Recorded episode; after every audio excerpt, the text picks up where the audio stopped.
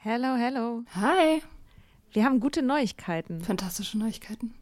Und zwar am 3. August sind wir auf dem OAMN Sommerkongress und machen da Live-Podcast in Berlin. Ja, äh, es wird total geil. Äh, Nathalie wird da sein natürlich, das Ganze moderieren. Äh, wir werden da sein, Mimi Fiedler wird da sein. Ähm, es gibt Vorträge, es gibt Musik. Das wird richtig spitze.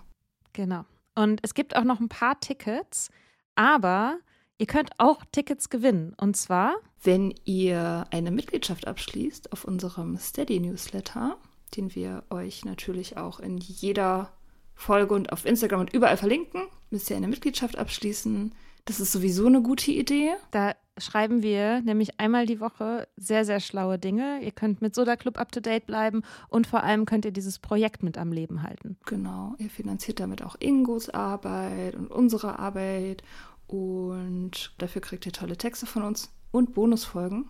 Es sind jetzt auch schon ganz schön viele Inhalte da, weil wir machen das ja schon eine ganze Weile. Das heißt, wenn ihr jetzt eine sportbillige Mitgliedschaft abschließt, dann kriegt ihr ja die ganzen Inhalte quasi der letzten, weiß ich nicht, zwei Jahre oder so, jede Woche, also hunderte Sachen, alle gleichzeitig. Das ist total krass. Wenn ihr eine Mitgliedschaft abgeschlossen habt, könnt ihr uns eine E-Mail schreiben, schreiben, warum ihr gerne am Sommerkongress teilnehmen wollt. Und aus all denen losen wir dann die glücklichen GewinnerInnen. Yes. Mach Gut. das jetzt mal. Macht das Mach und das. alle Links findet ihr in den Show Notes. Millions of people have lost weight with personalized plans from Noom, like Evan, who can't stand salads and still lost 50 pounds. Salads, generally, for most people, are the easy button, right? For me, that wasn't an option. I never really was a salad guy. That's just not who I am. But Noom worked for me. Get your personalized plan today at Noom.com. Real Noom user compensated to provide their story. In four weeks, the typical Noom user can expect to lose one to two pounds per week. Individual results may vary.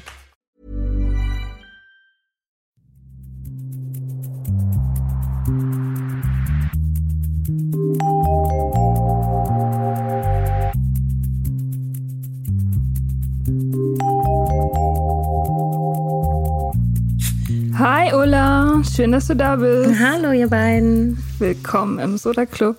Erzähl uns, wieso hast du aufgehört zu trinken? Ähm, das ist eine wirklich gute Frage, über die ich ähm, lange nachgedacht habe, um eigentlich immer wieder zur gleichen Antwort zu kommen, ähm, weil es nicht mehr anders ging, weil ich aufhören musste, weil sonst es definitiv schlecht ausgegangen wäre für mich. Da bin ich sicher. Vielleicht nicht am nächsten Tag oder im nächsten Monat, aber perspektivisch wäre es ähm, sehr schlecht ausgegangen für mich. Und ähm, ja, ich weiß nicht, ob ich das sogar bei euch im Podcast gehört habe, ähm, dass eine von euch das gesagt hat, aber ähm, das begleitet mich auch schon länger der Gedanke.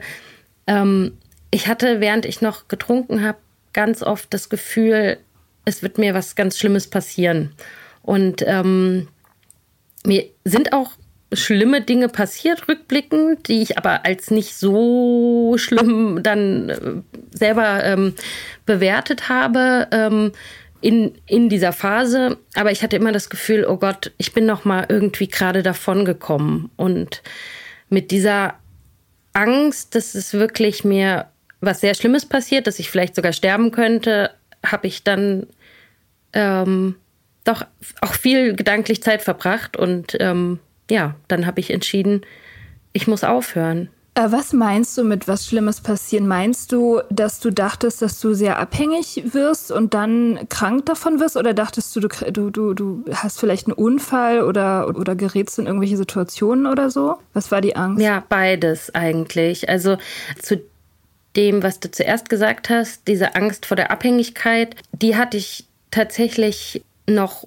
ja, während ich ähm, getrunken habe, häufig insofern, dass ich gedacht habe, oh Gott, hoffentlich werde ich nicht so abhängig, dass ich irgendwann gar nicht mehr trinken kann. Also diese, ähm, diese Angst davor, irgendwann das nicht mehr haben zu können. Und ja, so, so der Gedanke, okay, noch ist das ja alles okay. Ähm, mit dem Bild eben, du bist erst dann Alkoholikerin, wenn du morgens früh ähm, ja Wodka zum, zum Aufstehen trinkst oder so. Und ähm, dann, dann müsste man ja aufhören. Und dann könnte man aber nie wieder, auch nicht in Gesellschaft und auch nicht so, nie wieder trinken. Und das war für mich eine reale Angst, weil ich mir das gar nicht vorstellen konnte, wie, ich, wie mein Leben aussehen würde, wenn ich das nicht mehr könnte. Aber die Angst davor, dass mir wirklich konkret unter Alkoholeinfluss im, im Suff irgendwie was ähm, wirklich Schlimmes passiert, die hatte ich auch. Und ich hatte tatsächlich Situationen, ähm, Unfälle, ähm, Knochenbrüche. Ich bin einmal so gefallen ähm, auf einem Konzert, dass meine Lippe wirklich komplett aufgeplatzt ist und ja, alle meine Zähne locker waren. Ähm, und äh, das war wirklich das schlimmste Gefühl, dann abends. Ich habe dann auch, ich habe weiter gefeiert und ich war, es war alles cool in Anführungsstrichen. Ähm, und erst als ich dann irgendwann zu Hause war und gemerkt habe, dass wirklich alle meine Vorderzähne locker sind, habe ich komplett Angst gehabt. Ähm, am nächsten Morgen hatte ich einfach nur einen Kater und die Zähne waren wieder fest, bis auf ein Stück, was halt ausgeschlagen war ähm, und auch, ja, was man immer noch sieht. Und die Narbe sieht man auch noch, je nach Lichteinfall. Und es ist insofern okay ausgegangen. Also es ist so, ja, die Zähne sind nicht ausgefallen und ich habe es nicht nähen lassen, es ist so geheilt. Oder andere Situationen, wo ich mich bei Leuten irgendwann wiedergefunden habe, wo ich ja erst dann vor Ort realisiert habe, dass es richtig uncool ist und dass ich hier ganz schnell auch wieder weg muss und dann auch weggehen konnte. Aber es hätte auch, ja, vielleicht anders ausgehen können. Und solche Situationen, die man vielleicht sogar noch oder ich eine Zeit lang ähm, noch so als so Anekdoten, so krasse Stories irgendwie verkauft habe, wie krass ich halt drauf bin, haben mir eigentlich sehr viel Angst gemacht. So und ja, da war dann irgendwann der Punkt, wo ich gesagt habe, es geht nicht mehr und ich will das nicht mehr. Aber es war dann kein irgendwie krasser, schicksalhafter Moment, in dem ich das beschlossen hätte und dann nie wieder getrunken hätte. Also auch das war eigentlich ein Prozess, wo ich erst mal weniger getrunken habe, dann eine Zeit lang nichts und dann ja auch es Abende gab, wo ich dann auch mal nur ein Bier getrunken habe und dann nach Hause gegangen bin. Also das, das war kein so kein Cut, der ja irgendwie das so in einen davor und einen danach geteilt hätte. Ähm, es gibt ja diesen Mythos vom Rock Bottom. Also wenn einem irgendwas super Schlimmes passiert und dann erschreckt man sich ganz doll, so dass man sich dann am nächsten Morgen denkt, ach, jetzt muss ich aufhören. Aber das geht ja den meisten Leuten nicht so. Und die anscheinend ja auch nicht. Nee. Wann kam da bei dir der Gedanke auf, dass alkoholfrei zu leben äh, keine zeitliche Begrenzung hat, sondern dass Alkoholfreiheit und das nüchterne Leben jetzt einfach das Leben ist und nicht einfach nur eine Phase zum Beispiel. Weißt du noch, wann das war oder was für eine Zeit in deinem Leben das war? Ähm, ja, ich also ich datiere meine Nüchternheit ähm, immer so auf November 2017, ähm, ohne eben so den genauen einzelnen ähm, Tag dafür nennen zu können. Und ähm, das war in einer Zeit, wo ich es schon länger davor versucht hatte, auch zu reduzieren, das Trinken oder zumindest nicht immer so eskalieren zu lassen. Und ich habe auch tatsächlich, als ich noch getrunken habe, selten alleine getrunken. Also es gab die Phasen, wo ich das gemacht habe, aber es, das, das war eigentlich nicht so mein Problem. Aber ich habe halt ganz aktiv die Möglichkeiten zum Trinken gesucht und musste das nicht alleine machen, weil ich einfach ja dann in Kneipen gearbeitet habe, Studentin war und immer immer trinkfreudiges ein trinkfreudiges Umfeld hatte. Und ähm, ja, das davon hatte ich mich zu dem Zeitpunkt dann schon ein Stück weit distanziert von, von diesem Umfeld. Ich habe den Kneipenjob aufgegeben. Ich hatte eine feste Stelle, Vollzeitstelle und ja, war relativ stabil. Ich hatte gerade eine Therapie abgeschlossen, die ich drei Jahre lang gemacht habe. Also erst eine einfache Gesprächstherapie und dann noch eine Psychoanalyse über zwei Jahre und habe dann einen Abend gehabt, an dem ich wo ich eigentlich ja schon nicht mehr so richtig getrunken habe, aber dann doch noch mal, weil der Anlass, über den ich jetzt glaube ich, lieber nicht spreche, konkret, aber ja, mich dieser Anlass irgendwie dann so dazu gebracht zu sagen, ach ja, heute, warum nicht? So, ich könnte ja mal wieder was trinken. Und dann ist es aber nach, ja, vielleicht auch höchstens zwei Bier oder so, habe ich mich in einer Weise verhalten, die mich noch in dem Moment irgendwie total erschreckt hat und ich dachte so, was ist hier los? Und irgendwie, ich, das waren doch nur zwei Bier und eigentlich stecke ich das ja locker weg und an, in dem Moment habe ich es nicht locker weggesteckt und ich habe mich geschämt und ja, da habe ich gesagt so, okay, dann geht's auch einfach vielleicht nicht mehr für mich. Also wenn das nicht mehr geht, dass ich eben auch nur zwei Bier zu einem besonderen Anlass trinke, ohne mich für mich selbst zu schämen, dann lasse ich das und dann war es das auch für immer. Also dann gehöre ich einfach nicht zu den Menschen, was ich ja lange gehofft hatte, die ab und zu trinken können und die irgendwie so den, wie man ja sagt, verantwortungsvollen Umgang äh, damit äh, leben können. Und das konnte ich nicht. Und heute, ja, fast ja, vier Jahre später, weiß ich auch, dass ich das auch nie können werde oder es auch nicht, ich will es auch nicht mehr herausfinden, ob ich es vielleicht irgendwann könnte. Ja, die Leute, die das können, die zeichnen sich ja auch dadurch aus, dass sie keine Angst davor haben, das irgendwann nicht mehr zu können, die sich darüber keine Gedanken machen. Hm. Ich muss da gerade so dran denken, ich hatte mal so einen Jugendfreund, der war damals im ersten Semester und es ist mir so im Gedächtnis geblieben, dass er damals gesagt hat, er muss mal wieder ein bisschen Alkohol reduzieren, damit er nicht irgendwann an den Punkt kommt, an dem er dann gar nicht mehr trinken darf. Mhm. Und ich denke da immer noch dran und ich muss den einfach mal, glaube ich, nochmal anrufen und fragen irgendwie. Und ihn fragen, ob er an den Punkt gekommen ist.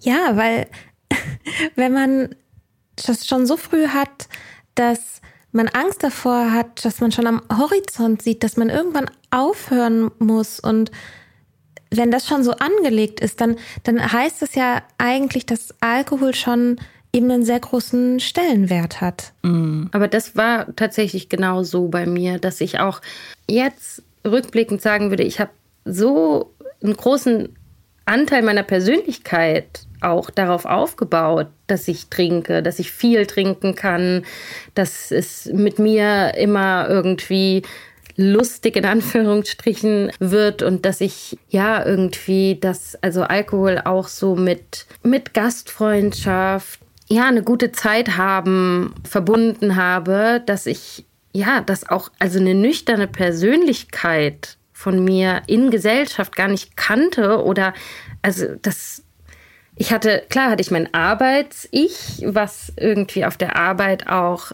wenn es dann eine Arbeit war, die nicht in der Kneipe stattgefunden hat, dann äh, natürlich auch funktioniert hat und irgendwie so eine professionelle ähm, Fassade die konnte ich auch abrufen. Aber im Grunde war das für mich immer so, dass mein wahres Ich war eigentlich die, die ja Bier getrunken hat und gefeiert hat und mit der es immer noch mal auch weiterging, ähm, wenn andere schon nach Hause gehen wollten und so weiter. Und ich wusste gar nicht, wie ich wie ich überhaupt unter Leute gehen soll, wenn ich das nicht habe. Also ja, und da ähm, mit verbunden war dann auch so genau diese Angst. So, ähm, ich muss aufpassen, dass ich das nicht verliere, weil dann verliere ich ja auch eben mein, mein Ich und meine, das, wofür ich auch gemocht werde wahrscheinlich. Äh, ist es jemals in der Therapie zur Sprache gekommen? Du bist ja offensichtlich gut therapiert. Hast du da jemals mhm. drüber geredet? ähm, ja, ich habe damals da ähm, drüber geredet in der Therapie. Ich mache auch jetzt aktuell wieder eine Therapie. Ähm, auch da ist es Thema immer mal wieder, wobei es heute einfach für mich jetzt nicht mehr so präsent ist. Ja, ich, ich glaube, dass, oder ich sage immer, dass, weil mein Therapeut damals, der war halt wirklich komplett stumm, so. Also, das war so seine Therapieansatz, war einfach nur zuzuhören. Und außer Hallo und bis nächste Woche hat er eigentlich nie irgendwas überhaupt gesagt. Das heißt, ich habe da keine Interpretation oder irgendwas von ihm erhalten. Aber es kam natürlich zur Sprache, vor allem im Zusammenhang mit meinen Schuld- und Schamgefühlen, die ich da viel besprochen habe. Und ich glaube, dass ich durch die Therapie eben da auch ganz viel das reflektiert habe, dass Alkohol für mich ganz klar auch der Auslöser von diesen Schuldgefühlen und Schamgefühlen ist und dass ich ja, ein, dass ich im Grunde meine, das ja ist auch so eigentlich ja so ein bisschen so ein Kalenderspruch, ne, oder ich weiß nicht, wäre ein komischer Kalender, aber ähm, es ist auf jeden Fall ein, Also so eine Binsenweisheit, sagt man das so vielleicht, dass ich mir natürlich mit Alkohol meine Probleme geschaffen habe, die ich dann aber auch nur damit lösen konnte oder dachte lösen zu können. Also dass ich meine Depressionen, die ich ja auch immer noch habe und auch schon früher hatte, die ich jetzt gar nicht irgendwie explizit auf, auf ähm, Alkohol beziehe, aber die sich natürlich durch Alkohol einfach sehr stark ja, verstärkt hat und ich eigentlich nur mich irgendwie davon befreit gefühlt habe, wenn ich getrunken habe und wenn ich gefeiert habe. Und am nächsten Tag aber dann natürlich, und ähm, das kennen ja wahrscheinlich auch viele, die nicht mehr trinken oder auch Leute, die noch trinken, dass äh, dieser, dieser emotionale Kater, dieser, dieser Psychokater einfach oft viel, viel schlimmer ist als der physische, äh, ähm, die Kopfschmerzen oder, oder die Übelkeit oder so. Und dieser Teufelskreis, den, in dem ich gesteckt habe damals, den habe ich, glaube ich, durch die Therapie ganz gut erkennen können. So. Aber es war nicht so, dass ich in der Therapie wirklich irgendwie den Entschluss gefasst hätte, okay, dann kann ich nicht mehr trinken oder da irgendwie auch das der Begriff Alkoholismus oder so, da fiel da nicht und war für mich damals auch das hatte mit mir eigentlich nichts zu tun. So.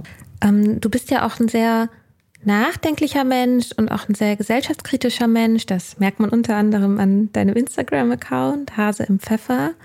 Und ich habe mich gefragt, hat sich dein Blick auf die Gesellschaft, deine Art darüber nachzudenken, verändert zwischen deinem damaligen betrunkenen Ich in Anführungsstrichen und deinem heutigen nüchternen Ich?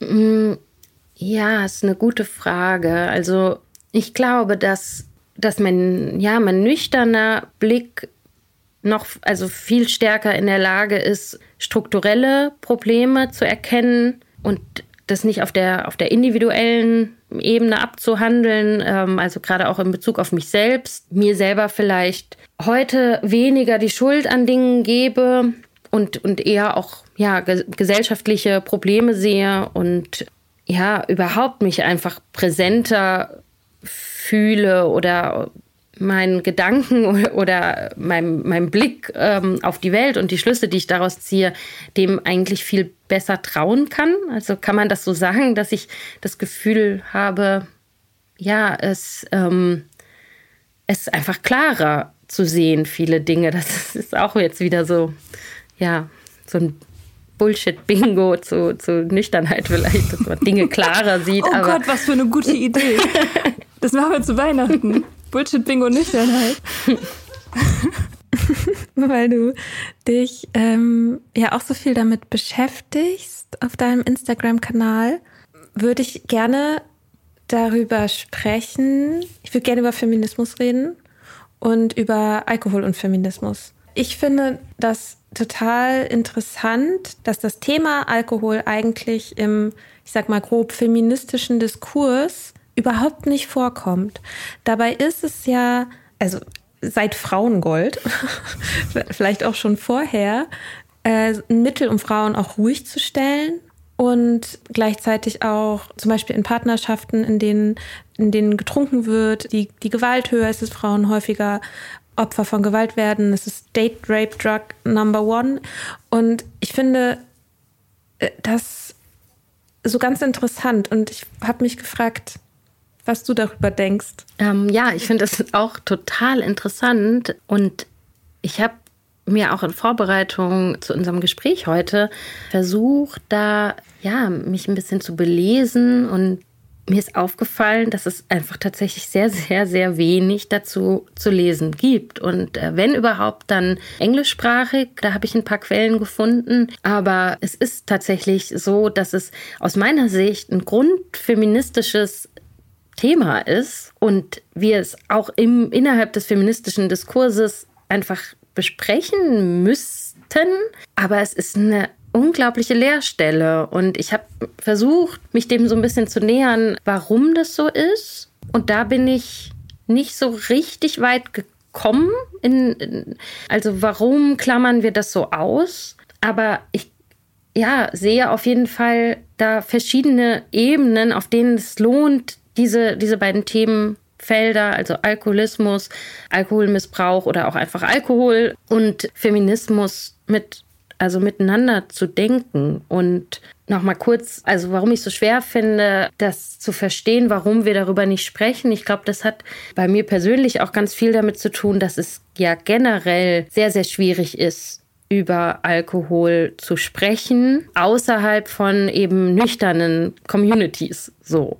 Oder innerhalb von Communities, in denen getrunken wird, wo man halt übers Saufen redet. So, das ist ja auch nochmal vielleicht was anderes. Aber ein kritisches Gespräch über Alkohol zu führen, ist unabhängig jetzt, ob es in feministischen Diskurs oder nicht äh, passiert, ja fast unmöglich. Also auch wenn ich es an, wenn ich sage, dass ich nichts trinke und ich sage das ja in der Regel nicht von mir aus so, dann ist ja da, das kennt ihr ja sicher auch, so dieses irgendwie betretene Gefühl des Gegenübers, so, oh, uh, das ist jetzt irgendwie ein unangenehmes Gespräch irgendwie. Und ja, ich glaube, das dass es eben generell fehlt, die, die Auseinandersetzung damit. Und ich weiß nicht, ob das ein schlechter Vergleich ist, aber für mich fühlt sich das manchmal so an, wenn es um Alkohol geht, wie mit dem Thema vegane Ernährung, so, wo ich auch seitdem ich vegan lebe, dass mir fast peinlich ist manchmal, dass ja, irgendwie das zuzugeben. Oh Gott, das klingt auch furchtbar eigentlich, aber dass ich versuche dann zu sagen, ja, aber macht euch keine Umstände und ja, ich mache das halt, weil es irgendwie, also ich rechtfertige es dann mit aus gesundheitlichen Gründen, ethische Aspekte, aber ich will auf keinen Fall, dass sich Leute unwohl fühlen, die Fleisch essen oder tierische Produkte konsumieren. Die sollen sich nicht unwohl fühlen in meiner Gegenwart, nur weil ich für mich ja diese Entscheidung getroffen habe. Und wenn ich mich aber mit Menschen unterhalte, die ebenfalls vegan leben, ist es unheimlich befreiend und so, tut total gut, das auch über die Vorteile davon zu sprechen und wie glücklich man ist mit dieser Entscheidung und wie richtig das ja auch ist aus ethischer Sicht. Und so ist es für mich beim, beim Thema Alkohol inzwischen auch, dass ich darüber eigentlich gar nicht reden will mit Menschen, die trinken, weil ich das Gefühl habe, die fühlen sich dann unwohl in meiner Gegenwart. Und wenn ich dann aber jemand habe, der auch nicht trinkt, dann sprudelt es halt geradezu raus. So. Und ja, also das nochmal kurz dazu, warum ich denke, warum wir darüber nicht reden. Ich glaube nicht, dass es jetzt explizit irgendwie im, innerhalb feministischer Räume ausgeklammert wird, bewusst, sondern ich glaube, es ist halt generell was, worüber nicht gesprochen wird und auch innerhalb des Feminismus dann nicht gesprochen wird. So. Wo, wobei ja schon aber eigentlich der, der Feminismus ja auch ein Raum ist, der äh, mit den Normen auch bricht. Also über Dinge spricht, über die bisher nicht gesprochen wurde. Und das ist ja eigentlich, ist es ja genau die Stärke auch. Mhm. Ich finde das Beispiel mit dem, mit dem Veganer eigentlich gut, weil ich glaube, dass die meisten Leute, mit denen man spricht, wenn, also wenn eine ich sag mal, eine nüchterne Person mit einem Trinker, einer Trinkerin spricht, dass dann immer die trinkende Person glaubt, die nüchterne Person macht eine Aussage über mhm. sie. Und dann gehen sofort diese Beißreflexe los. Ja, weil im Grunde ja alle wissen, also das, die beiden Themen haben das ja gemeinsam. Im Grunde wissen alle, was Sache ist. So, alle wissen, Alkohol macht abhängig, Tiere essen, oh mein Gott, der Rattenschwanz, der da dran hängt, so, ist halt auch riesig und alle wissen das. Und das ist also die, das, das Wohlgefühl bei diesen beiden Themen basiert halt eigentlich fast zu 100 Prozent auf einer kollektiven Verdrängung. Hm. Und deswegen ist halt die Person, die es nicht macht, auch wenn sie darüber nicht redet, ist halt das sozusagen das fleischgewordene, anwesende Schuldbewusstsein aller Leute, die es machen. Mhm. So. Und das ist unangenehm. Ja, voll. Das stimmt. Es ist genau, genau das. So. Man verkörpert das eigene Unwohlsein des Gegenübers und spiegelt das ein Stück weit. Und ja, also was du sagst, Mika, dass das innerhalb des Feminismus ja eigentlich mit so Konventionen und Normen auch gebrochen wird. Also genau das auch so spannend daran, warum das halt in dem Fall nicht ähm, passiert. Und eigentlich aus feministischer Sicht auf Alkohol zu gucken, ist für mich relativ eindeutig, was man dann sieht. So, dass das Alkohol ja wirklich auch über Jahrzehnte bis Jahrhunderte auch ganz äh, explizit dazu beigetragen hat, dass Männer als den Frauen überlegen inszeniert werden und dass ja, also allein die Werbung, wenn man, also wenn wir über sexistische Werbung sprechen, und das tun wir ja innerhalb äh, feministischer Diskurse sehr viel sogar, dass wir aber diesen Komplex von Alkoholwerbung da, wenn überhaupt halt als ein, ja,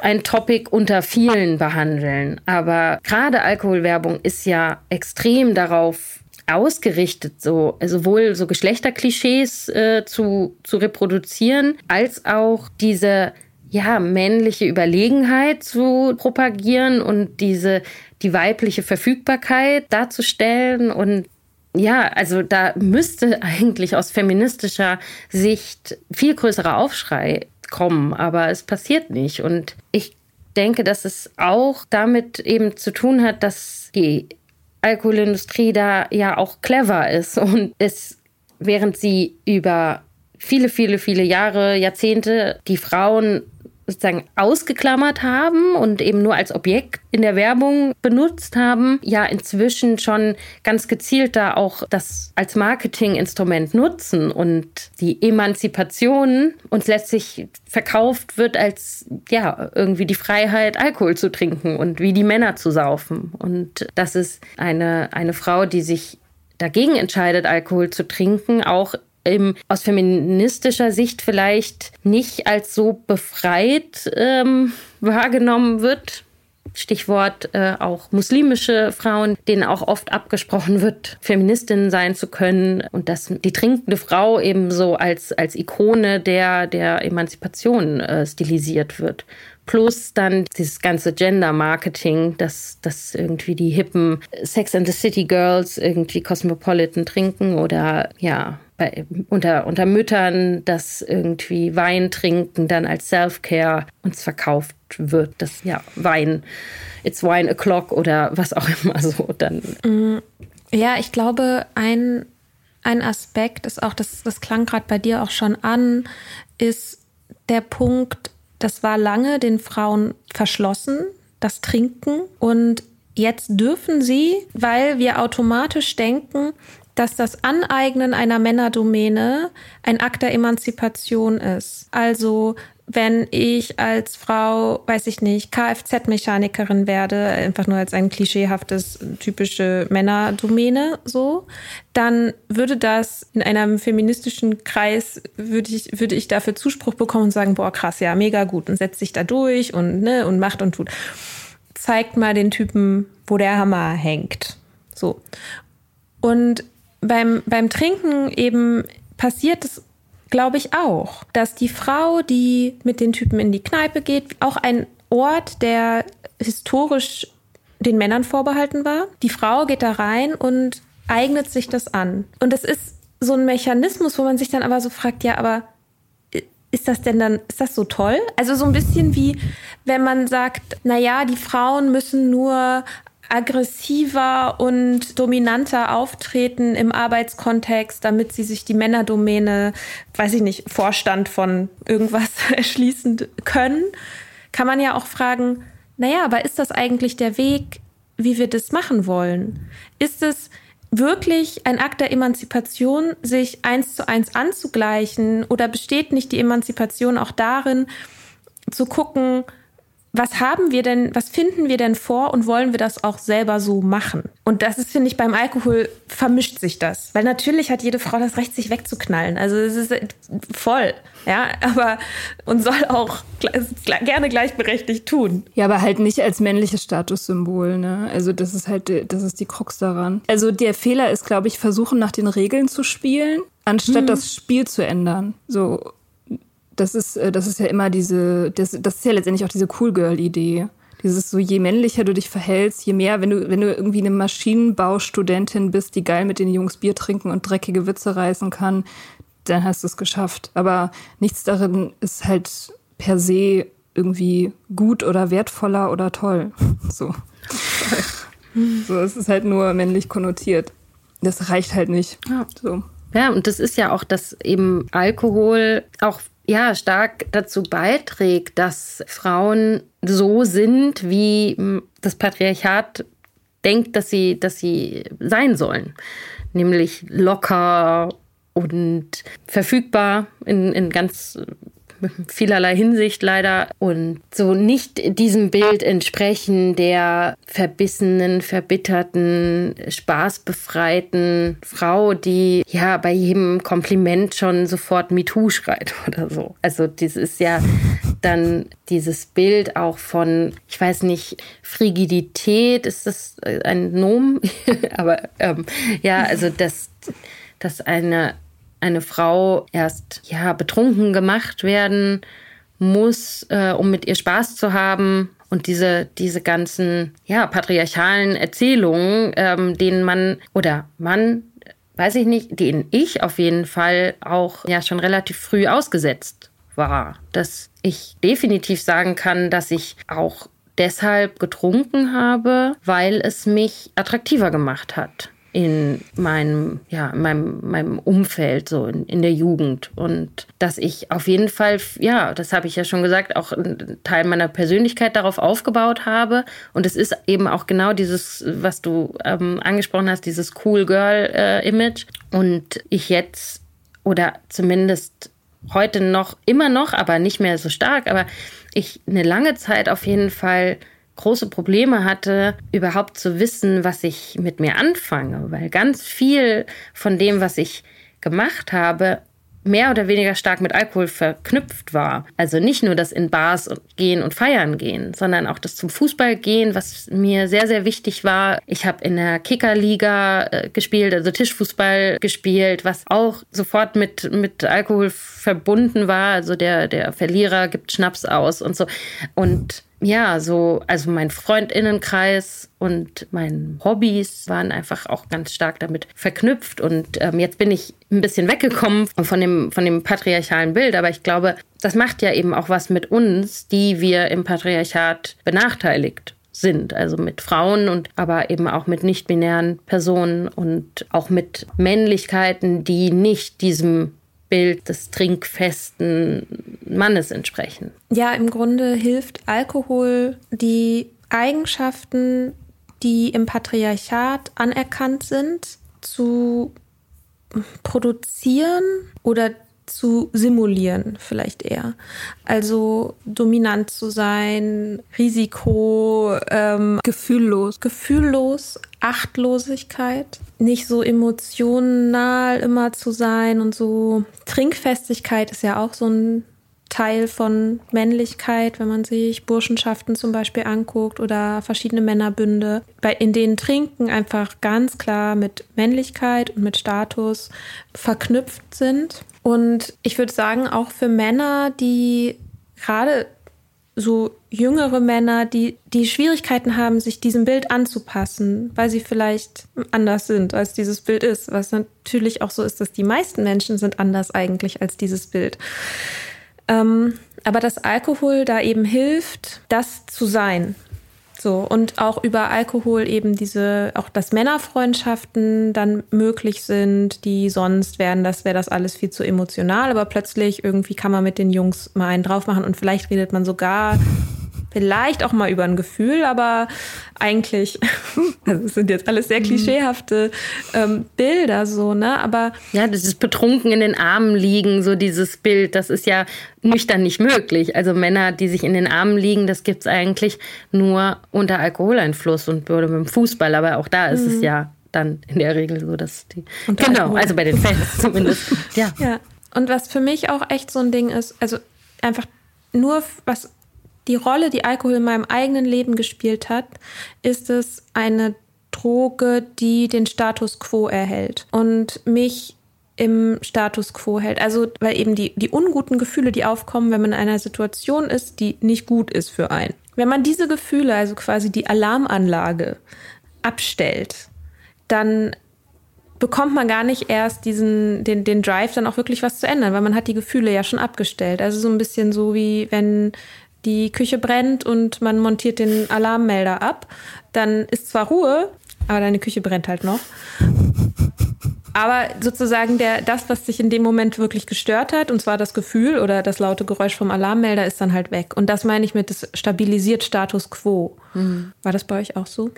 Ja, also auf jeden Fall. Ja, ich habe das ja eingangs schon gesagt, dass es also für mich so unmöglich schien, auch in Gesellschaft zu sein und mit Leuten zu sprechen und äh, irgendwie sozial aufzutreten, das mir völlig unmöglich erschien ohne Alkohol. Und ich erst, als ich aufgehört habe, Alkohol zu trinken, bemerkt habe, dass ich auch gar nicht so extrovertiert bin, wie ich das dachte und wie ich dachte, wie ich sein müsste und dass ich keine Lust habe, irgendwie mit lauter fremden Leuten mir die Nächte um die Ohren zu schlagen und einfach ganz andere Sachen eigentlich viel lieber mache und mich viel wohler dabei fühle, das habe ich erst hinterher rausbekommen. Aber ja, für mich war dann auf jeden Fall auch das Trinken, hat es mir überhaupt ermöglicht, so in, in, in Gesellschaft zu sein und hat eben dieses Unwohlsein, was ich in sozialen Situationen verspüre, einfach dann ausgeschaltet. Und das ist jetzt nicht unbedingt der, der Feuermelder, der Alarm, aber es ist ja trotzdem auch was, was mir eigentlich, ich, ja, mein, mein, mein Inneres mir eigentlich gemeldet hat, so, boah, das ist irgendwie, du magst es hier gar nicht unbedingt. Ja, dann in bestimmten Konstellationen, wenn nämlich dann die Leute, mit denen man gekommen ist, äh, gesagt haben, du, ich habe keinen Bock mehr, ich bin betrunken, ich gehe nach Hause, dann nicht bei mir ausgelöst haben, so ja, du hast recht, ich auch, sondern eben eher dann ich in Situationen geblieben bin, in denen ich natürlich nüchtern nie, nie, nie, nie, nie geblieben wäre. Ja, also insofern kann ich da ganz gut relaten zu diesem Bild von, dass das den Status quo so erhält und vor allem auch eben so dieses Loch, in das ich gefallen bin an jedem Tag, nachdem ich getrunken habe, dass ich das Gefühl hatte, ich komme da erst raus, wenn ich jetzt wieder trinke und dann entweder es geschafft habe, eine Verabredung zu machen, mich zu treffen, zum Trinken zu treffen und dann das erste Bier so ist noch schwer und äh, und so, aber dann geht's ja so. Oder wenn das nicht, wenn das nicht möglich war, wenn ich niemanden hatte, der mit mir trinken wollte, dann ging es mir richtig elend. Also ich konnte nicht alleine bleiben, nüchtern. Also wenn ich alleine war, war ich definitiv stark verkatert. Sonst war ich nicht, nicht alleine. So. Ja, das ist jetzt schon ein bisschen weg von mhm. deinem Bild, aber ja, es hat, hat mich auf jeden Fall oft ja, in Situationen gehalten, in denen es mir nicht gut ging und mhm. Hast du auch Beziehungen gehabt, die du ohne Alkohol nicht gehabt hättest? Also du meinst Paarbeziehungen so oder Egal. Freund? Freundschaft? Ja, definitiv. Auch? Also ich habe tatsächlich aktiv auch danach gesucht, Menschen zu finden, mit denen ich trinken kann. Und ich habe tatsächlich meine engste Freundin, mit der ich zusammen gewohnt habe, eine Zeit lang auch, mit der ich auch getrunken habe, aber die nicht so, ja, nicht so außer Kontrolle geraten ist wie ich dabei. Vor der habe ich mich tatsächlich häufig auch geschämt und habe immer gedacht, warum kann ich nicht so sein wie sie? Und das, warum kann mir das nicht so gelingen, so ab und zu mal zu feiern und diesen, diesen Spaß auch zu haben, dann aber auch wieder gut sein zu lassen, vor allem auch in Phasen, wo man vielleicht auch was für die Uni hätte machen müssen. Und dann auch eine Zeit lang, kann ich mich erinnern, wirklich auch gezielt nach Leuten gesucht habe, mit denen ich dann lieber unterwegs war, als mit ihr, die ich ja über alles geliebt habe und tu immer noch liebe, weil ich mit den anderen besser saufen konnte und dieses, diese Scham da nicht so empfunden habe. Hm. Ich würde nicht sagen, dass ich jetzt, dass es tatsächlich so Menschen gibt, von denen ich heute sage, boah, die waren ganz schlimm für mich oder so. Gab es schon, aber jetzt nicht in meinem Beziehungsumfeld, in meinem Freundinnenkreis. Aber es waren auf jeden Fall auch viele Menschen, von denen ich heute sage, wenn ich, also seitdem ich nicht mehr trinke, ist da auch nichts mehr, was uns irgendwie verbinden würde oder ja. Also wir sehen uns dann jetzt auch einfach nicht mehr. Also diese Beziehungen sind dann einfach auch beendet. Aber ich hatte eben noch den Gedanken zu dem, zu der Frage, warum wir auch in feministischen Räumen über Alkohol nicht sprechen. Und ich finde das wirklich so, also seitdem ihr mich eingeladen habt und seitdem ich mich dann auch wirklich explizit so mit dem Thema ja, Alcohol as Feminist Issue, was ich jetzt auf Englisch sage, weil ich das tatsächlich auch auf Deutsch einfach wirklich nichts dazu gefunden habe, seitdem ich mich damit beschäftige, das wirklich so eine komplett neue neue Welt irgendwie aufgemacht hat, so eine Tür aufgestoßen mhm. hat, wo ich gedachte, ja, ähm, wirklich, ja, gedacht habe, es kann, es ist zu krass. Also es ist zu krass, dass wir das nicht sehen und dass wir das nicht adressieren in feministischen Kämpfen. Du hast es angesprochen, dass das Thema Partnerschaftsgewalt oder generell patriarchale Gewalt, also dass das nachweislich mit Alkohol in Verbindung steht und dass es in, äh, ich habe jetzt für verschiedene Länder Statistiken gelesen und ähm, mir ist in Erinnerung geblieben, dass es in Ruanda zum Beispiel die Hauptursache für Partnerschaftsgewalt ist. Und auch in Argentinien oder Vietnam, die, also die Partnerschaftsgewalt irgendwie in, ich glaube, zwei Drittel aller Fälle in Zusammenhang mit Alkohol stehen. Und weiß jetzt die Zahlen für Deutschland nicht, obwohl die gerade erst veröffentlicht wurden. Aber auch da gibt es ja diesen Zusammenhang, beziehungsweise es wird ja vom BKA schon auch aufgeführt und also die erheben das ja tatsächlich und sehen da auch wahrscheinlich auch, dass es da einen Zusammenhang gibt, aber wir ignorieren es einfach und wir tun bei Alkohol noch immer so, auch innerhalb feministischer Kreise, dass das ja nicht der Alkohol das Problem sei, sondern die gewalttätige Person. Und während wir in allen anderen Themen irgendwie bereit sind, diese strukturelle Ebene auch uns anzugucken und das Systemische an den Problemen zu diskutieren, tun wir das bei Alkohol immer noch nicht. Und ich bin, bin regelrecht angepiekst jetzt, das auch mehr und mehr in den Zusammenhängen auch zu adressieren. Und ich, ja, ja, sexualisierte Gewalt, die in Zusammenhang mit Alkohol steht, gegen Frauen, sicher einfach auch ein Riesenfeld ist, aber auch in anderen intersektional feministischen Themen müssten wir mehr über Alkohol sprechen. Wenn wir darüber reden, dass äh, die Suizidrate bei Transpersonen und nicht-binären Personen höher ist, müssten wir auch darüber sprechen, dass auch der Alkoholmissbrauch in diesen Gruppen häufig ausgeprägter ist. Oder wenn wir ja über Safe Spaces reden, das ist ja, oder Safer Spaces, was ein großes Thema auch im, im feministischen Umfeld ist, dann müssen wir auch darüber reden, warum es eigentlich nicht die alkoholfreien Safer Spaces gibt in den Zusammenhängen so. Und gerade für von Gewalt betroffene Frauen oder nicht-binäre Personen ist ja das unheimlich wichtig, wahrscheinlich auch diesen ja, Safer Space, alkoholfreien Safer Space zu haben, weil ja häufig dann eben diese Gewalterfahrung auch im Zusammenhang mit alkoholisierten Partnern gemacht wurde. Und all das wird einfach nicht wirklich thematisiert. Und ja, da sind wir wieder am Anfang. Warum Warum ist das so? Warum weigern wir uns in dem Fall wirklich zu sehen, dass da auch, ja, einfach die Alkohol oder auch die Alkoholindustrie oder auch die, die Alkoholnorm, die Trinkernormativität, ich weiß nicht, ob es dafür einen Begriff gibt, da einfach einen, einen riesen Einfluss auf, auf ganz viele unserer Themen nimmt. Also in unserem Kampf gegen patriarchale Strukturen einfach das Thema Alkohol komplett auszuklammern, ist ja aus meiner Sicht fahrlässig. Ich glaube, also den einen Aspekt hatten wir ja auch schon angesprochen, dass man auch immer mit seinem eigenen Konsum dann irgendwie konfrontiert wird. Ich glaube aber auch, dass es zum Beispiel, wenn es um sexualisierte Gewalt geht, ist es total schwierig, finde ich, Alkohol auf eine Art und Weise zu thematisieren, die weder dem Opfer Schuld gibt, da, weil sie, sie war ja betrunken, mhm. noch den Täter entschuldigt, denn er war ja betrunken.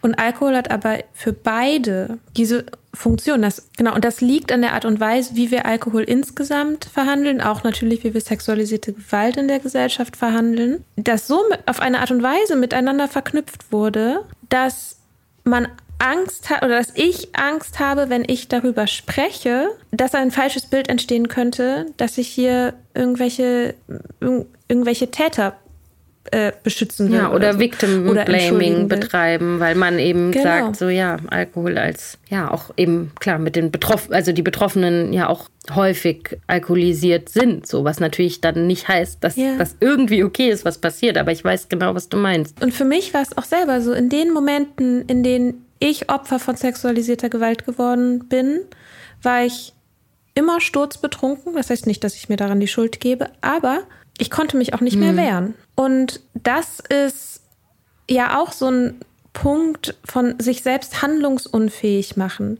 Und dass wir aber eine, eine Art haben, über dieses Thema zu sprechen, in dem ich schon um mich selbst zu schützen vor den Angriffen des Victim Blamings, die ich schon am Horizont gesehen habe, mich schützen wollte und gleich den Alkohol noch mitgeschützt mhm. habe.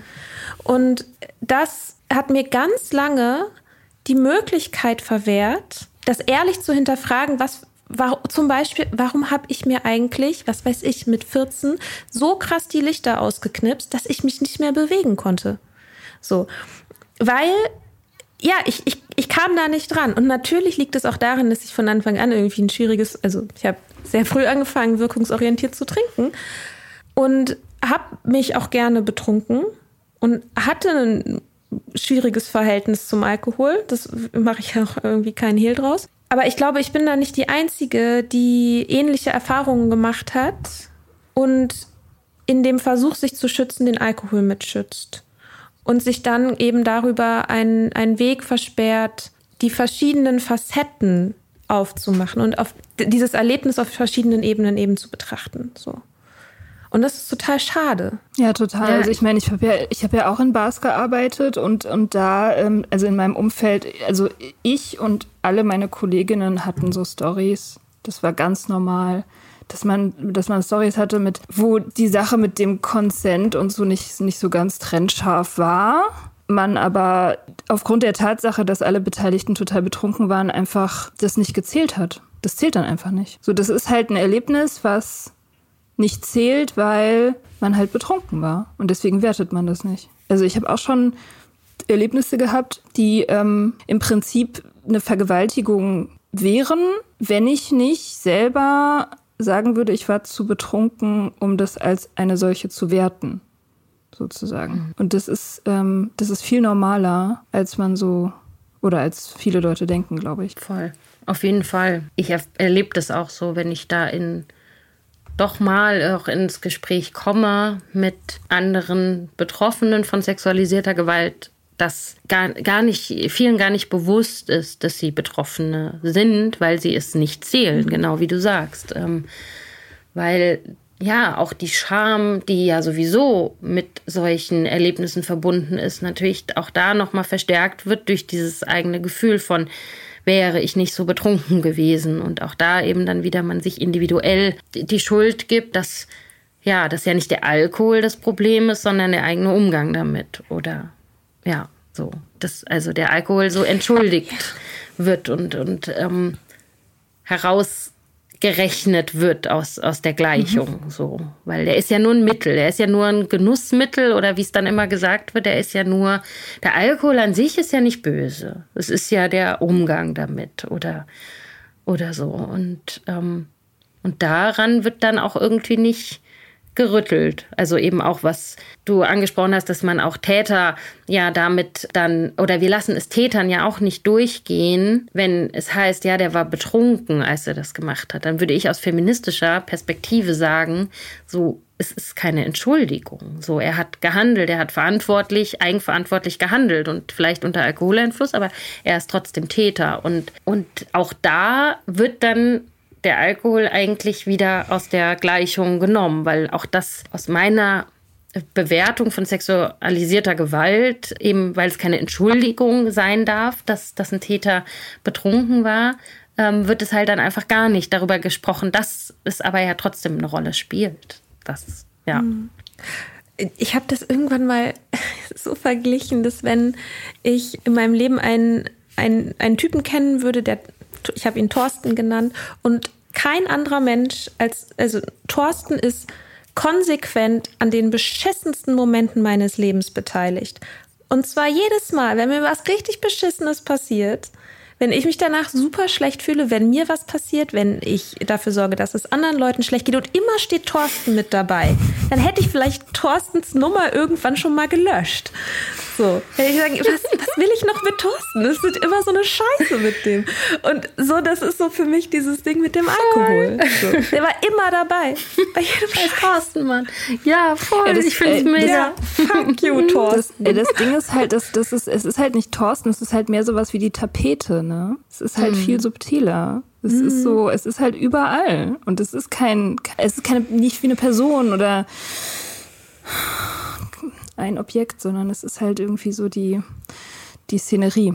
Aber allein stellt euch mal vor, zwei Drittel der, der sexuellen und schweren Gewalttaten passieren unter Alkoholeinfluss. Zwei Drittel. Stellt euch das mal mit irgendeiner anderen Ja. Droge vor. Irgendeine andere Droge. Da, da, würde, da würde aber die Drogenbeauftragte würde aber im Karree springen Naja, obwohl, und die ganze also, Gesellschaft gleich obwohl mit. unsere Drogenbeauftragten da irgendwie. Ja, gut, die kann nicht sind, springen, Nee, die, die sind die katatonisch alle. Die, die springen, die springen noch nicht mal, wenn es brennt. Ja, Ja, aber da würde ja. sich auch plötzlich, also das, da würde sich doch in Zeitungen drüber empört werden, dass jetzt plötzlich die neue Droge XY zu so viel Schaden führt. Aber weil wir alle saufen und weil die komplette Gesellschaft säuft, ist es halt so, ja, ist das halt so. Ja, voll. Und was mir auch noch ähm, gerade einfiel zum Thema, warum wir es aus feministischer Perspektive nicht stärker kritisieren. Ich glaube, dass es tatsächlich so kulturell auch gewachsen ist, dass das Trinken auch als antikapitalistischer Widerstand verkauft wird. Dass so Bewegungen, die ja in den letzten Jahren, in meiner Wahrnehmung zumindest, auch ein bisschen mehr Zulauf bekommen, so Nüchternheitsbewegung, jetzt gar nicht mal aus einer AlkoholikerInnen-Perspektive, sondern wirklich so unter diesem Gesundheitsaspekt irgendwie, Nüchternheit als Lebensmodell äh, Modell oder so, dass das so krass auch kritisiert wird, auch in feministischen, ähm, antikapitalistischen Kreisen, weil es so, ja, dann sind die Leute, trinken die nicht mal mehr, dann sind sie ja perfekt irgendwie als Arbeitskräfte einsetzbar im Kapitalismus. Und dann hat man ja irgendwie gar keine Freude mehr im Leben. Und wenn der Mensch sich immer noch weiter selber gesundheitsmäßig optimiert, dann hat der Kapitalismus gewonnen. so. Und das ist halt eigentlich vollkommen absurd. Aber ich beobachte genau diese Argumentation auch häufiger in meinen trinkenden Freundinnenkreisen und auch Familienumfeld, dass das so als, als Widerstand vers also verstanden wird, dass man trinkt und ja, sich damit angeblich, wie auch immer geartet, da irgendwie so diesem kapitalistischen Marktlogik entziehen würde oder dieser, dieser Verwertungslogik verweigern würde dadurch. Und, und dass das, glaube ich, auch dazu beiträgt, dass die Kritik daran auch so verpönt ist, weil sie eben so gelabelt wird, als, als würde man deshalb nicht trinken, damit man bessere Arbeitnehmerin ist oder so. Ja, so kann man sich das halt schön saufen im wahrsten Sinne des Wortes, dass man halt dann sagt, so ja, mein, mein Trinken, mein tägliches Glas Wein oder mein, mein Suff am Wochenende, das ist mein, Rebellion. Das ist meine Rebellion, ja. Der, die, das Zeitmagazin hat ja einen unserer Lieblingsartikel darüber veröffentlicht. Trinken als letzte Freiheit im Lockdown. So, ja. Ernsthaft? Das, das hat uns alle sehr gefreut. Diese, das war ein, ein, ein flammendes Plädoyer für die, für die letzte Bastion unserer aller Freiheit, dass, ähm, dass, wir, dass wir trinken dürfen. Ja. Und gerade- die- gerade aktuell, Im, im System, ja. Genau, genau, das dachte ich mir dann auch, ne, weil gerade in der Zeit des Lockdowns waren halt diese, also die Selbsthilfegruppen haben alle ohne Ausnahme riesen Zulauf gemeldet. Die Leute haben halt, sind halt reihenweise gegen die Wand gefahren mit ihrem Trinken im Lockdown natürlich, weil keine Überwachung mehr und Isolation und Depression und Unsicherheit und so. Und da ist halt die Sucht bei voll vielen Leuten eskaliert. Und gleichzeitig veröffentlicht das Zeitmagazin halt diesen riesigen Text so, ja, lassen alle trinken, damit wir nicht mehr die dummen Schafe des neoliberalen Systems sind. Es ist super Ja. clever. Super, super clever. Das ist die Industrie in Bestform. Perfektes Marketing. Voll. Und für mich ist so, ich finde es so witzig, also das sage ich, das erzähle ich gerne, genau in Antwort auf das, auf das ist, dass ich nach zwei Wochen Nüchternheit war meine allererste Entscheidung, meinen Job zu kündigen. Mhm. Als ich gerade wieder so ein bisschen, ne, ich war wieder, ich war wieder zurück aus dem Urlaub, ich war, war eine Woche krankgeschrieben und das erste, was ich gemacht habe, ich saß am Schreibtisch und dachte, ich kann das nicht mehr. Ich pack, ich pack das nicht mehr. Ich kann mich nicht mehr so fühlen. Ich kann nicht, ich kann jetzt nicht auf ewig jeden Tag wieder so einen Tag machen. Ich, ich, wenn ich das fühlen muss, kann ich das nicht. Und das Nüchternwerden war überhaupt die Voraussetzung für mich, das fühlen zu können, dass ich das nicht kann. Und im Grunde hat mich das Trinken viel, viel mehr in diesem Rad gehalten als die Nüchternheit. Die hat sich, die habe ich, ich habe jetzt meine Nüchternheit nicht groß, ich habe mich jetzt nicht in der Nüchternheit optimiert fürs System oder so. War ein halbes Jahr mhm. arbeitslos. Same. Also, ja, ah, geil. ja, sehr cool. Ja, ja das ja. ist eben ich glaube das nämlich auch. Ich glaube, dass es nämlich eben eigentlich das Gegenteil der Fall ist. Dass nämlich diese Entscheidung gegen das Alkoholtrinken, die Entscheidung, nüchtern zu leben, eigentlich der Widerstand ist. Weil in einer Gesellschaft, in der das Trinken ja wirklich so eine Art Staatsreligion ist und wirklich ja durch, durch alle äh, Kreise geht und in konservativen Kreisen ja sogar noch viel, viel stärker verbreitet ist, glaube ich manchmal. Also kann ich jetzt nicht belegen, aber so meine Wahrnehmung ist, dass ich bin auf dem Dorf groß geworden, da war das, das Trinken noch viel, viel, viel präsenter als bei meinen Freundinnen, die in der Stadt gelebt haben. Also ich habe dann irgendwann die Schule gewechselt und bin in der Stadt aufs Gymnasium gegangen und vorher war ich auf der Gesamtschule in dem Ort, in dem, in dem kleinen Dorf. Und in diesen dörflichen konservativen Kreisen war das ja auch vollkommen normal, dass man mit 14 zur Konfirmation, ich bin nicht konfirmiert, aber habe das trotzdem so mitbekommen bei meinen Altersgenossinnen, dass mit 14 bei der Konfirmation eben gesoffen wurde mit den Eltern. So. Oder dass in solchen, du hast eben Burschenschaften angesprochen im studentischen Kontext, aber ich komme vom Dorf, wo es auch diese sogenannten Burschen- und Mädchenschaften gibt, was halt so JunggesellInnen-Vereinigungen sind, die so die Kirmes organisieren und so weiter. Ihr könnt, macht beide. Bist du 1934 Nein, das gibt es auch immer noch. Und das ist auch, also, das okay. hat auch eine wichtige Funktion, sage ich mal, in der Jugendarbeit erstmal. Also, ne, die machen auch wichtige und tolle Sachen so, wenn, falls ihr zuhört, so nichts, äh, no front. Nein, aber nein, ich wollte euch nicht bemerken, es klang nur so. Aber es ist, also es ist tatsächlich so, also es sind halt so Jugendorganisationen im Grunde, also für die Tradition sagt, es sind halt, also ursprünglich natürlich nur Männer, aber inzwischen auch, gibt es auch, also können da auch Frauen mitmachen, machen da auch Frauen mit.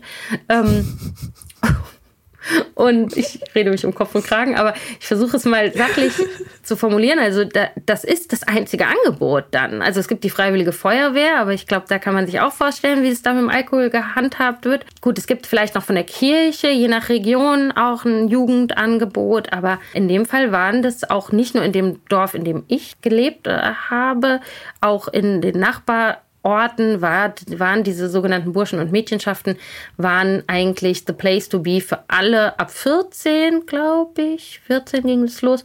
Und bis man verheiratet ist. In dem Moment, wo man verheiratet ist, scheidet man sozusagen daraus aus. Also so eine Junggesellen, Junggesellinnenvereinigung. Und das ist halt Jugendarbeit. So. Und die machen Fahrten und die machen was weiß ich. Aber die Aufnahme, vielleicht ist es doch erst ab 16, ich will, will mich jetzt nicht festlegen, aber die Aufnahme dort ist halt saufen. So. Also du musst halt irgendein Amount of Bier schaffen in einer gewissen Zeit und dann bist du halt offiziell aufgenommen. Und ich hoffe, dass es heute nicht mehr so ist, aber als ich in dem Alter war, also so vor 20 Jahren, war das halt genau so. Und also jetzt bin ich ein bisschen weggekommen davon, aber ich glaube, dass es ja eigentlich Alkohol eher so ein krasses, konservatives Ding sogar ist.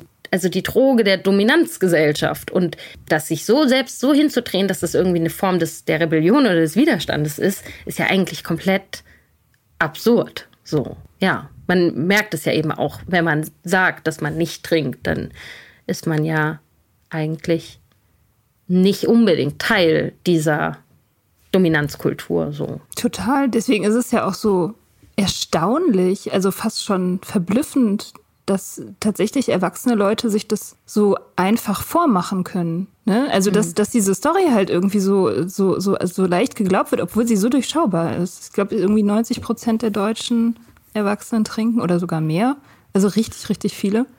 Mhm. Und dass man da das noch glauben kann, das ist irgendwie ein Akt der Rebellion. Es ist verrückt. Also das ist so das Zeichen für so wirklich kollektive Scheuklappen. Ja, aber das hat es nicht auch Daniel Schreiber irgendwie so beschrieben, dass dass der Alkohol da eben auch diese geschickte Droge ist, die auch dein Denken so stark auch beeinflussen kann, dass du das sozusagen alles so siehst, wie du es sehen musst, damit du weiter trinken kannst. Also, dass man sich, ich sag mal, egal auch in welchem Zusammenhang ich bin oder mich verstehe, eben auch wenn ich mich zum Beispiel als feministische Punkerin selber sehe, dann finde ich auf jeden Fall Gründe, warum das Saufen natürlich dazugehört so. Und wenn ich aber mhm. irgendwie eine, ja, eine, eine aufstrebende BWL äh, und Jura-Studentin bin, dann finde ich auch äh, Gründe, warum mein, und ich mache jetzt das Klischee, äh, mein Cosmopolitan irgendwie richtig und wichtig ist für mein Leben. Und ja, also das ist ja eben durch, durch alle gesellschaftlichen Schichten und alle Szenen und Subkulturen, ja, wenn man jetzt mal so straight edge oder so ausnimmt, ist Alkohol ja überall vertreten. Und das schafft keine andere Droge. Ich bin noch tatsächlich so mit ähm, Kiffen auch aufgewachsen und das war aber auch dann nur in einem äh, Freundinnenkreis oder in einer Jugendsubkultur und das haben ganz viele andere, mit denen ich zur Schule gegangen bin, hatten damit überhaupt nichts zu tun. Aber mit Alkohol, das war halt für alle überall präsent und ist es ja auch immer noch. Ja, und du musst dich halt auch nicht rechtfertigen, wenn du nicht kippst. Ja. Wenn du nicht trinkst, ja. schon. Also wenn ein Joint rumgeht und du gibst ihn einfach weiter, dann fragt keiner wie, nicht mal zum Essen. Oder so. Musst du noch fahren? Bist du schwanger? ja. Hm. ja, was machen wir jetzt? Wie ändern wir das? uh, heute noch. heute, heute noch. Heute. noch vor der Tagesschau. um. Ja, es ist, ich habe darüber auch nachgedacht. Ich weiß es wirklich nicht. Und da bin ich wieder ganz am Anfang bei meinem Dilemma, dass ich nicht möchte, dass sich Menschen so unwohl fühlen in meiner Gegenwart. Und dass ich weiß, dass ich die nüchterne, die falsche Person bin, um das in bestimmten Zusammenhängen so zu adressieren, weil das mir übel genommen wird, wenn ich das anspreche oder ja, dass ich ich bin halt nicht mehr Teil dieser Mehrheitsgesellschaft, ich bin nicht mehr Teil davon und, und krieg dadurch auch das Gefühl, ich habe da drin auch nichts mehr zu suchen oder ich kann da auch nicht mehr Einfluss nehmen, weil ich da nicht mehr dazugehöre. Ich würde wirklich, ich würde unheimlich gern ständig und überall und mit jedem darüber reden und ich würde so gerne sagen, Leute, seitdem ich nicht mehr trinke, ist mein Leben ist so hunderttausendmal besser geworden und ich habe immer noch eine, eine, Depression so. Und ich nehme Antidepressiva und es ist nicht so, dass ich magically alles rosa rot bei mir ist, überhaupt nicht. Und trotzdem weiß ich, dass genau diese eine Entscheidung, nicht mehr Alkohol zu trinken, mein Leben so so so so so viel verbessert hat. Und ähm, ich ja habe tausend Punkte, an denen ich das festmachen kann und ich will das teilen und ich will darüber reden und will sagen, wie, wie viel wert das mir ist, am Wochenende morgens wach zu werden und zu denken, geil, ich habe einen Tag für mich so und nicht zu denken, oh Gott, mir geht's so schlecht so. Aber ich kann das nicht teilen mit Menschen, die das nicht haben. Ich, es, ja, die wollen das, glaube ich, nicht hören, beziehungsweise, ja, fühlen sich halt dann davon angegriffen und das macht es, glaube ich, eben so schwer, das zu adressieren. Und ja, wie können wir es ändern? Also ich glaube, aus feministischer Perspektive ist es wichtig, diesen Schwerpunkt vor allem auch auf der strukturellen Ebene zu setzen.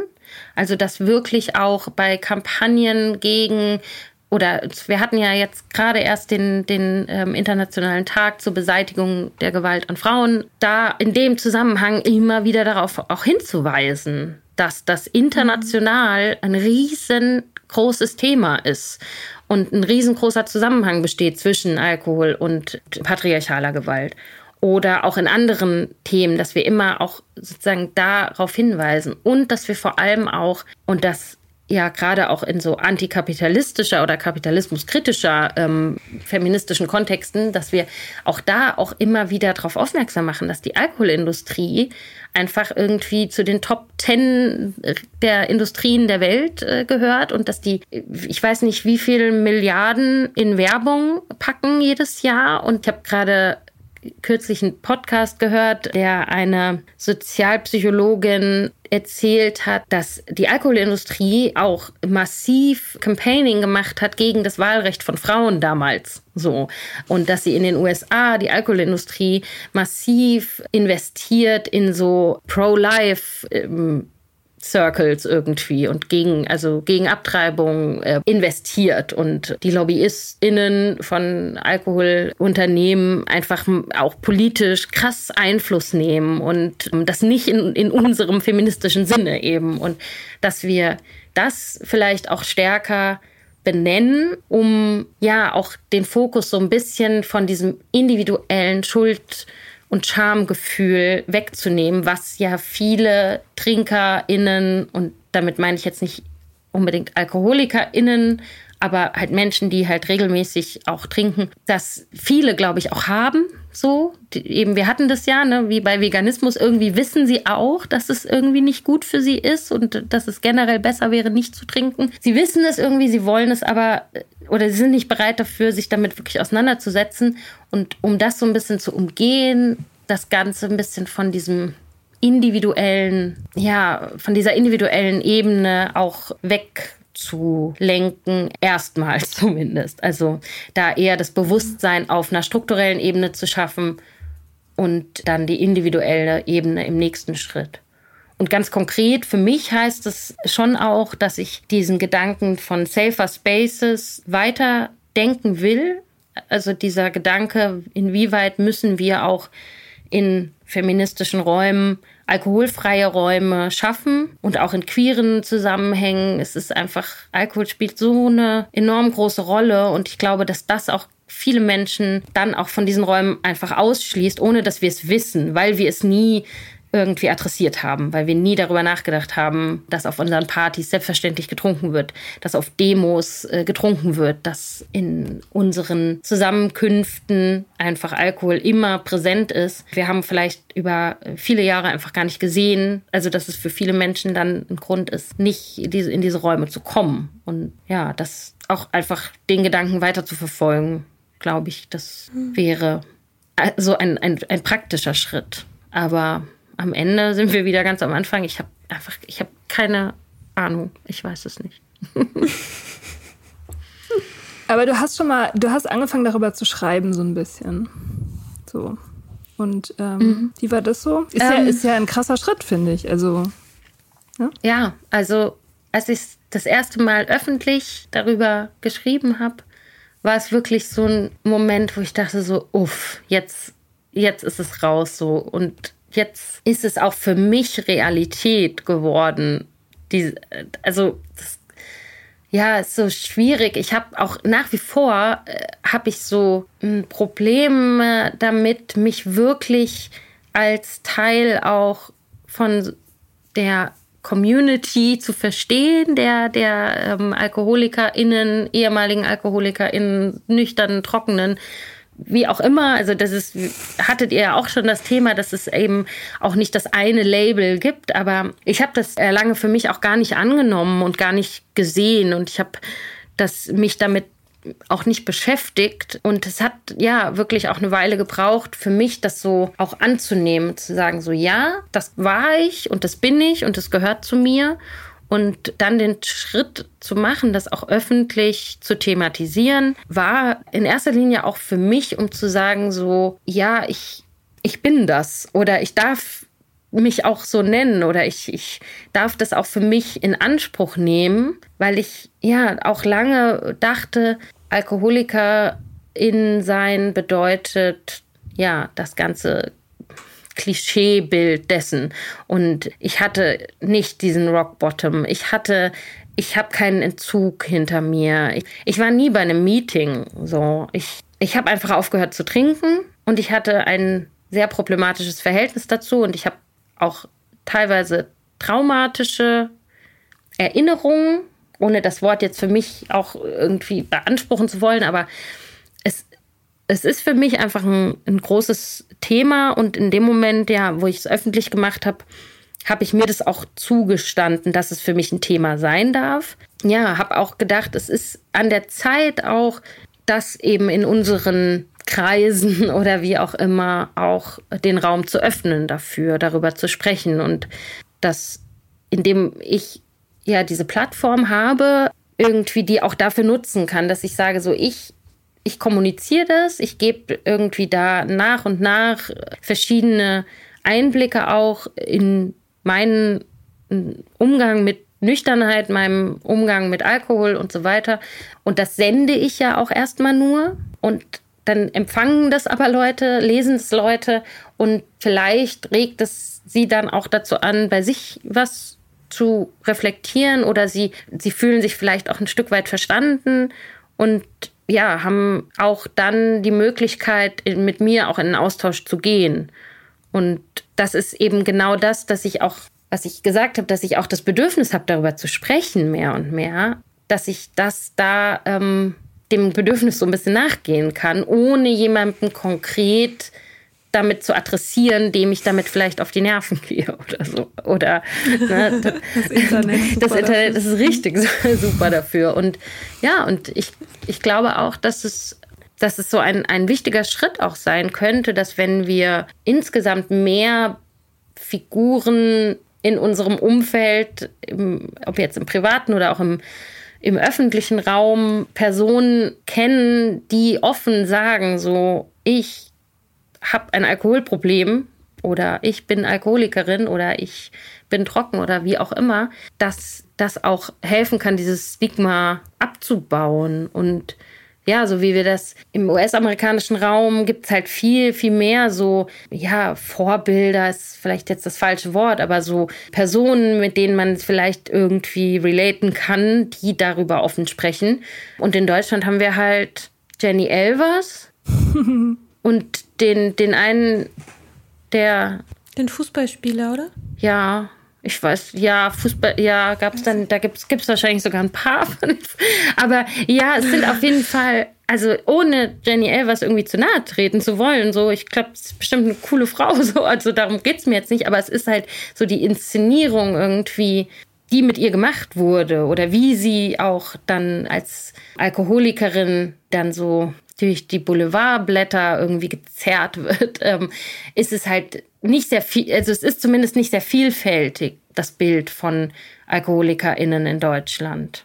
Und ich finde, dass du sagst ja schon, dass was mit Jenny Elvers gemacht wurde. Mhm. Ne? Ich, ich glaube, das was also das was mir wichtig ist aus einem aktivistischen Standpunkt heraus, eben weil ich mich der Community der Abhängigen und ganzen Suchtis sehr verbunden fühle. Ich fühle mich schon auf jeden Fall Teil davon und ich bin, ich bin ein stolzer Teil davon, dass wir unsere eigenen Geschichten erzählen. Weil wenn andere Leute sie über uns erzählen, dann sind sie immer mhm. scheiße. Dann sind sie immer geprägt von Rock Bottom, dann sind sie geprägt von großen Eskalationen, von Inszenierungen der, der Trauer, der, des Absturzes und dann so was Geläutertes und so. Und da hängen wir in der Art und Weise, wie man in Deutschland über Suchterkrankungen spricht, hängen wir im Grunde noch im 19. Jahrhundert. Und die, wir hängen immer noch in so einer Moralisierung, wir hängen immer noch in dem, ihr Armen, wir müssen jetzt mal Barmherzigkeit zeigen für die armen Suchtis. Wir hängen immer noch in der, in einer sehr klaren Trennung zwischen arbeitsfähigen AlkoholikerInnen und nicht mhm. arbeitsfähigen Alkoholikerinnen. Eine Trennung, die sich 1a auf die Nazizeit zurückführen lässt. Und die, diese ganze Bewegung auch der Eugenik, des Trennens in wertes und unwertes Leben und das Verfolgen von AlkoholikerInnen in der Nazizeit als sogenannte Asoziale, mhm. was nach dem Krieg bis letztes Jahr nicht anerkannt wurde als eine Gruppe, die von den Nazis tatsächlich verfolgt wurde. All diese Sachen, die hängen uns immer noch nach. Und ganz ehrlich, die, die Suchthilfeverbände helfen nicht besonders viel. Wenn es darum geht, Geschichten zu erzählen, die vielfältig sind, die nicht mit einem Habitus der Barmherzigkeit mhm. erzählt werden, die Geschichten auch erzählen von den Schattierungen. Suchterkrankungen sind so vielfältig, wie Lebensgeschichten vielfältig sind. Und deswegen brauchen wir einfach mehr und mehr Leute, die ihre eigenen Geschichten erzählen, weil ich glaube, erst dann kommen wir überhaupt an den Punkt, dass man in einer Gesellschaft lebt, in der man sich angstfrei der Frage stellen kann, ob Alkohol die Rolle im eigenen Leben spielt, die man selber möchte. Welcome to my TED ich, Also genau, und ich glaube deswegen, ich, ich finde es einfach so cool, je mehr Menschen darüber sprechen und dann ist es auch nicht so wichtig sozusagen, was die einzelne Person jetzt, was für eine Wortwahl die verwendet oder wie die sonst so drauf ist, weil es so wichtig ist, diese Vielfalt zu zeigen und möglichst viele Stimmen zu haben, die resonieren. Und das, ähm, ja, also danke, dass du das machst. Finde ich immer richtig ja, gut. danke, dass du das sagst. Und ähm, ja, danke euch, dass ihr dem, den Podcast macht und dem Thema damit eben wirklich auch im deutschsprachigen Raum so eine, so eine Plattform auch einrichtet und über eure Geschichten sprecht, aber auch andere Menschen da eben zu Wort kommen lasst und ja genau das macht, was du gerade angesprochen hast, so eine Vielfalt auch abzubilden von uns. Und ja, ich ähm, fand es schön, wie du es gesagt hast, dass du dich als stolzer Teil dieser ähm, Community verstehst und ich ja glaube, ich bin auf dem Weg dahin, dass ich das auch kann und dass ich es eben ja auch auch als Teil meiner immer noch laufenden Recovery verstehe, so dass ich das ja lange einfach nur abhaken wollte und das auch, ja, wenn ich darauf angesprochen wurde, du trinkst nicht mehr, dann ich halt gesagt habe, ja, ich habe es nicht mehr vertragen oder so. Oder ich habe ja irgendwie so also habe das irgendwie so abgetan und hätte vor anderen aber auch vor mir selber das nicht so eingestehen können weil ich mich einfach damit überhaupt nicht mehr beschäftigen wollte. Ich wollte diese Box einfach ganz ganz ganz weit hinten im Schrank irgendwie vergraben und damit nichts mehr zu tun haben. Und diese Flashbacks von Erinnerungen die dann zwischendurch aufkamen, wo ich mich gesehen habe in meiner noch trinkenden ähm, Realität, so, so, so schlimm für mich waren, dass ich ja damit auch gar nicht mich auseinandersetzen wollte. Und jetzt aber merke, dass ich das darüber auch eben heilen kann, wenn ich darüber spreche oder mit anderen darüber ähm, spreche und das ja eben annehmen kann und dann vielleicht auch irgendwann nicht mehr so diese Hürde empfindet, zu sagen, dass ich Teil dieser Community bin und dass ich, das jetzt klingt vielleicht blöd, aber auch gut genug bin, um mich als Alkoholikerin oder ehemalige oder wie auch immer, ich habe es nicht für mich nicht rausgefunden, aber mich so zu bezeichnen, weil ja, da ist so das Imposter-Kick äh, da auch, wenn man dann denkt, so ja, bin ich bin ich überhaupt genug alkoholkrank gewesen oder bin ich überhaupt genug Alkoholikerin, um für diese Community oder als Teil dieser Community zu sprechen. So, man spricht ja nicht für die Community, das kann ja, wie du sagst, sind ja individuelle Geschichten, aber ja, insofern hat es auch ein, so einen Empowerment-Aspekt, das auch zu sagen, so ja, ich bin das oder ich, ich darf das auch für mich reclaimen, so. Und, oder claim, nicht reclaim, ja. Hm. Also wir feiern das auf jeden Fall sehr, dass du da bist, dass du dazugehörst, darüber redest. Schön. Wir machen das zusammen richtig groß. Yeah. die coolste Community ever. Auf jeden, ey. Ich wünsche es mir so. Das ist doch ein schönes Schlusswort. Mhm. Vielen, vielen Dank, dass du da warst. Es hat sehr großen Spaß ja, gemacht. Ja, mir auch. Und vielleicht kommst du immer wieder. Ja, voll gerne. Also es hat mir auch wirklich großen Spaß gemacht, darüber zu sprechen. Und es war sehr, sehr nett mit euch. Und ich hoffe, dass wir wieder sprechen, ob jetzt für den, äh, für die ZuhörerInnen oder auch einfach so. Ja, wir hacken was aus zusammen, würde ich sagen. Auf jeden yes. Fall. Voll gut. Danke euch. Okay, vielen Dank. Danke dir. Ciao. Tschüss. Wir hoffen, dir hat diese Folge gefallen. Wenn du mit Soda Club up to date bleiben willst, dann kannst du das auf sodaclub.com. Dort findest du nicht nur alle Podcast-Folgen, sondern auch das Soda Mag, Magazin für Unabhängigkeit. Wenn du Steady-Mitglied wirst, kannst du unsere Arbeit unterstützen und bekommst noch dazu unseren Newsletter voller geiler Bonusinhalte. Schreib uns für Feedback, Fragen und Themenvorschläge. Wir lesen alles. Und wenn du ein Sternchen bei Apple Podcasts und Herzchen bei Instagram gibst, dann lieben wir dich für immer. Bis bald auf sodaclub.com.